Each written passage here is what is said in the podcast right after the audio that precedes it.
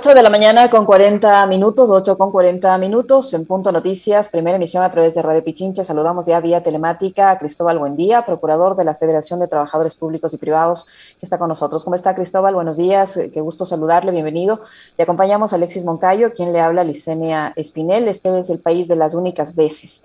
En fin, el eh, ministro del Trabajo ha puesto una fecha límite el 22 de diciembre, el día cero, para conocer si finalmente se va a llegar o no a un acuerdo entre trabajadores y empleadores para fijar el incremento al salario básico unificado que deberá regir el próximo año, el año 2022. ¿Cree usted con todo lo que ha pasado, con las posiciones que tienen los trabajadores, que tiene el, em, el sector empresarial y que tiene el mismo gobierno, con este ofrecimiento de campaña de por medio que todos esperan que se cumpla, se pueda llegar hasta el 22 de diciembre a un acuerdo y se incremente el sueldo, el salario básico unificado para el próximo año? ¿Cree usted que se pueda llegar a esa meta? Cristóbal, buenos días, bienvenido. Licenia, muy buenos días. Alexis, buenos días. Y a quienes nos escuchan y nos ven, un saludo. Eh, obviamente nosotros estamos optimistas, por supuesto que sí. Por eso participamos de este espacio en el que creemos que proponiendo, cuestionando, sugiriendo, efectivamente podemos conseguir cosas. Creo que ese es el rol que la representación laboral tiene que tener.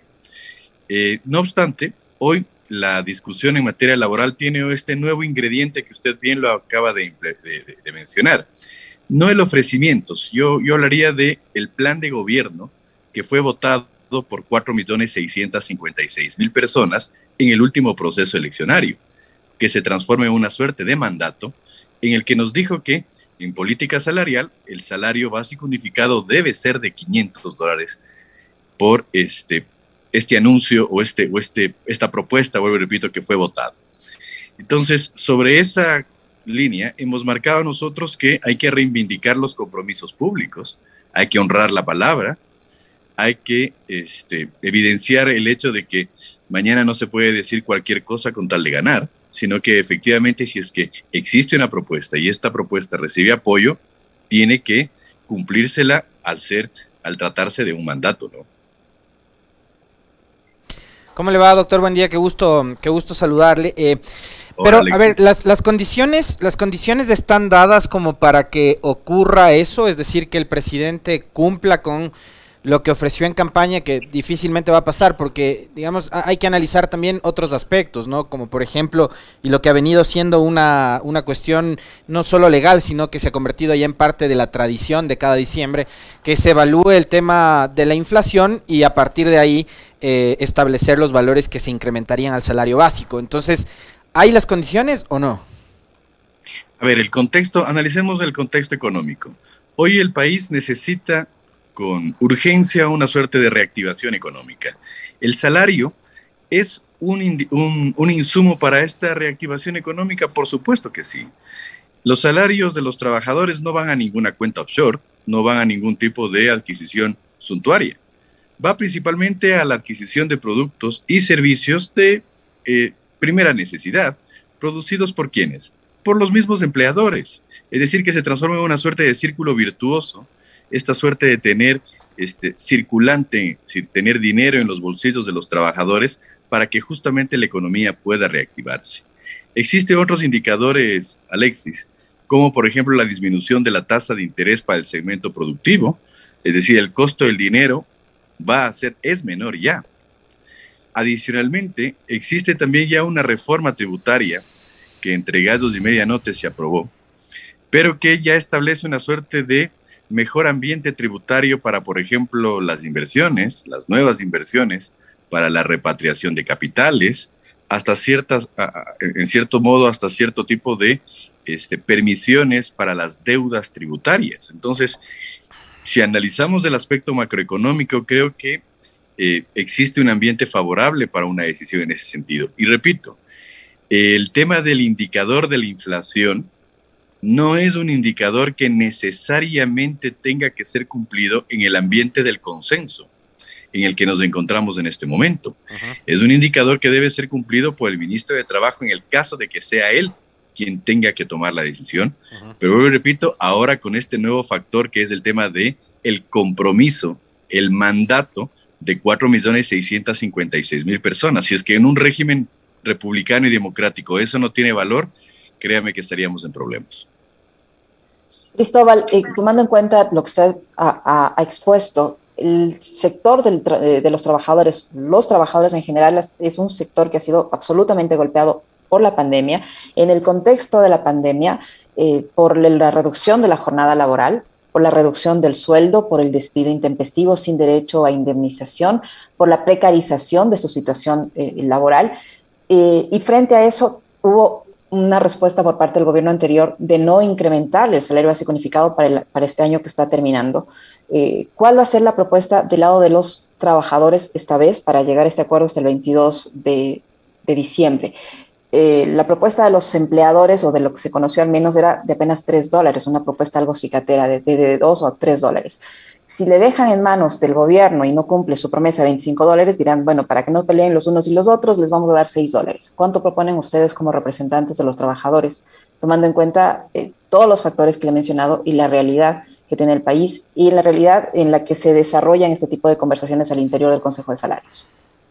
Usted trae a colación un hecho importantísimo. Nosotros lo hemos denominado el fraude que se cometió en el año 2021.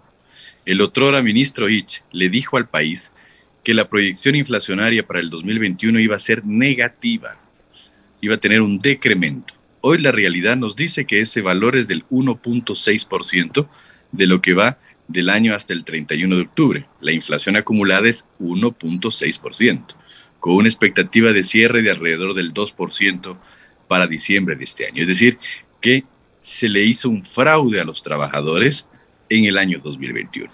Ya empezamos con un saldo en contra, digámoslo así. Y para el año 2022 la proyección es de aproximadamente el 2, 2, 2,5%. Es decir, que existiríamos un factor de base del 4.5% como valor mínimo, mínimo que debería ser tomado en cuenta, pero no en términos absolutos, sino es un indicador más. Porque el salario, mi estimada Licenia, no es un, un, factor lineal, un factor aritmético. Es la posibilidad de la satisfacción de, las necesidades básicas de las personas. Y eso también se tiene que medir. Eso también se tiene que medir en el sentido de que el derecho laboral es un derecho social, no es un derecho financiero. Entonces, el pensar que solamente la inflación engañosa siempre será el, que, el determinante para una decisión por parte del el Ejecutivo en el caso de que así se lo requiera, creo que es corto, miope e inadecuado.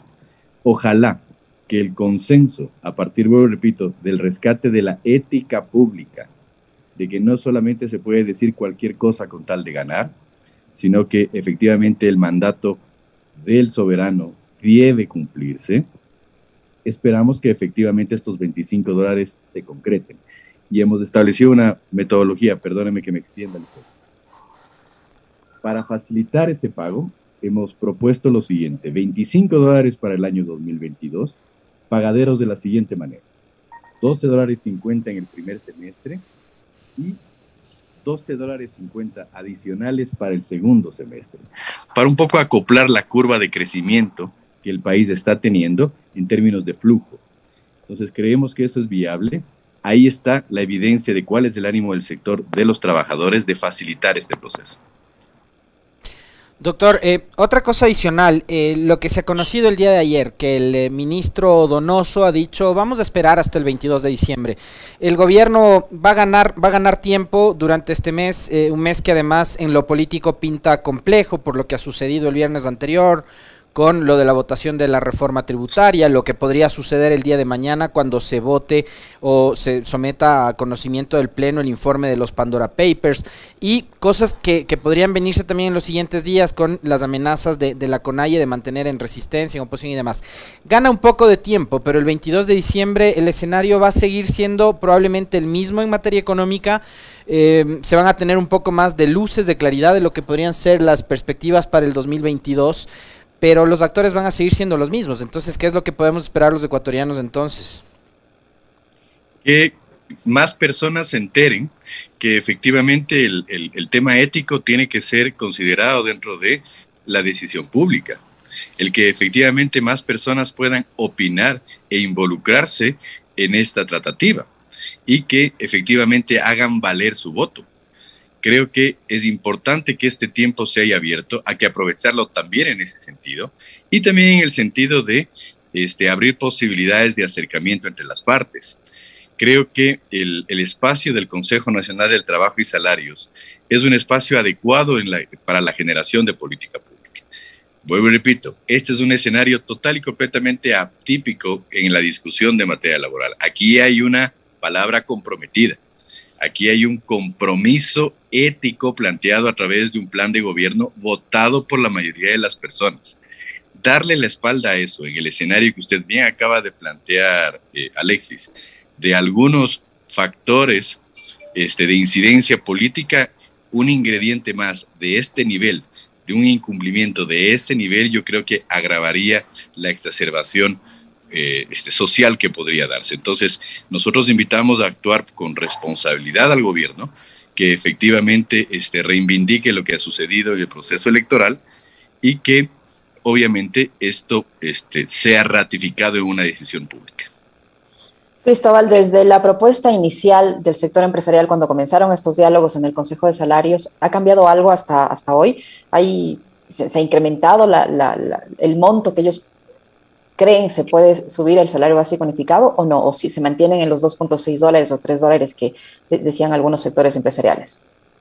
No, lamentablemente la teoría del fatalismo sigue siendo un poco la mecánica que plantea el sector empleador.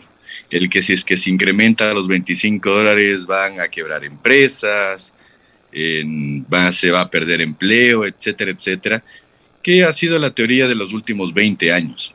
Nosotros ayer hemos invitado a la reflexión al sector de los empleadores con todos estos este, factores que me he permitido este, mencionar durante esta entrevista. El tema económico, el tema político-ético, el tema que efectivamente hoy el país más que nada necesita recursos en su economía para reactivarse. Ojalá, ojalá mantenemos el optimismo de que este tiempo sirva para la reflexión, sirva para las consultas respectivas y sirva para los acercamientos de las partes, para que efectivamente le podamos dar una respuesta al país, porque de eso se trata. Esto no es una disputa entre trabajadores y empleadores, entre buenos y malos, entre blancos y negros. No, no, no. Esto se trata de ser responsable con el mandato que se nos ha otorgado en la, representatividad dentro de este Consejo y cumplirle al país darle una respuesta, una alternativa al país en materia de política laboral.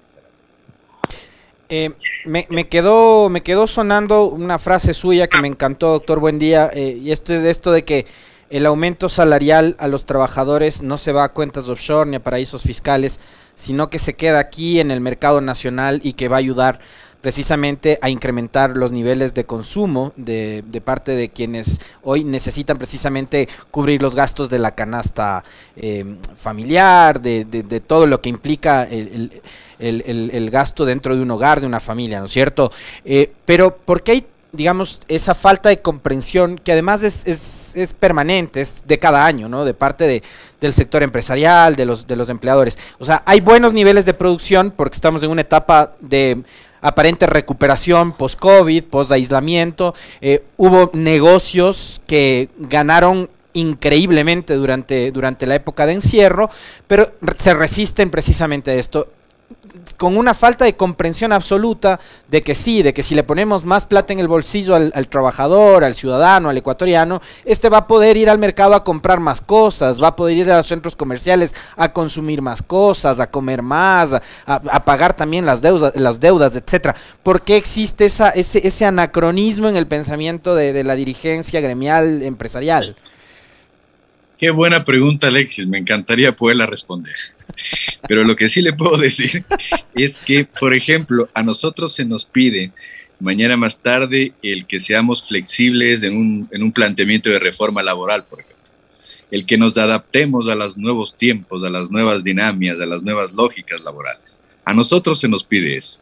Y en el momento en que se trata el tema laboral, ahí sí hay anacronismos, ahí sí hay este, temas total y completamente arraigados y este, temas total y completamente rígidos. Fíjese usted que la gente pueda sacar sus propias conclusiones, que la gente sepa quiénes efectivamente estamos en la lógica de darle una respuesta al país, en, en hacer un aporte al país, no a defender un bando, sino darle un aporte al país en materia laboral y efectivamente este, convertirnos en protagonistas de las soluciones y no en espectadores de los problemas. Creo que este, el sector trabajador está haciendo la tarea, está haciendo propuestas de nivel, estamos este, creyendo en que efectivamente la ética pública tiene que ser un derrotero en el momento de la discusión este, al, seno del, del Consejo. Y si es que mañana más tarde el sector empleador no está a esa altura, que efectivamente la gente lo conozca y saque sus propias conclusiones. Y si es que efectivamente hay una crisis de representatividad ahí, obviamente que vengan las reflexiones y las decisiones. Eh, Cristóbal, eh, sea cual sea el incremento al salario básico unificado para el próximo año, si es que hay, puede pasar también que se mantenga congelado como ocurrió este año. Eh, no cubre ni siquiera la canasta vital, mucho menos la canasta básica familiar que está sobre los 700 dólares. Eh, y las cifras de desempleo o las cifras de empleo reflejan no un crecimiento de empleo, sino un crecimiento de la informalidad, de acuerdo a varios expertos. Lo que ha crecido es la, la informalidad porque mucha gente tiene que subsistir como sea. No es tiempo de que las autoridades cambien esa forma de concebir el ingreso de las familias de 1.6 perceptores cuando muchas familias ya no, no, no, no, trabajan, o sea, de la, de la pareja posiblemente uno se haya quedado con empleo porque muchos han perdido sus, trabajos y tal vez ese empleo que lo mantienen es, está en situación de informalidad. Entonces, ese costo que tiene la canasta básica familiar no es el real, así como el sueldo que tiene el sueldo básico unificado no alcanza para cubrir ni la una canasta y peor la otra. ¿No es tiempo de modificar esas formas de calcular los ingresos de la población? Por supuesto que sí, pero partiendo de una, de una premisa, Licenia, de decir la verdad, porque lamentablemente las cifras se ha demostrado que son engañosas, que son total y completamente manipuladas. Decir que hoy en el Ecuador existe 1.6 perceptores por familia después de una época de crisis sanitaria. Es una mentira más grande que el chimborazo. Es decir, creo que eh, ese es tomarle el pelo a la, a la gente y tratar de engañarnos. Así lo reflejó la proyección inflacionaria para el año 2021.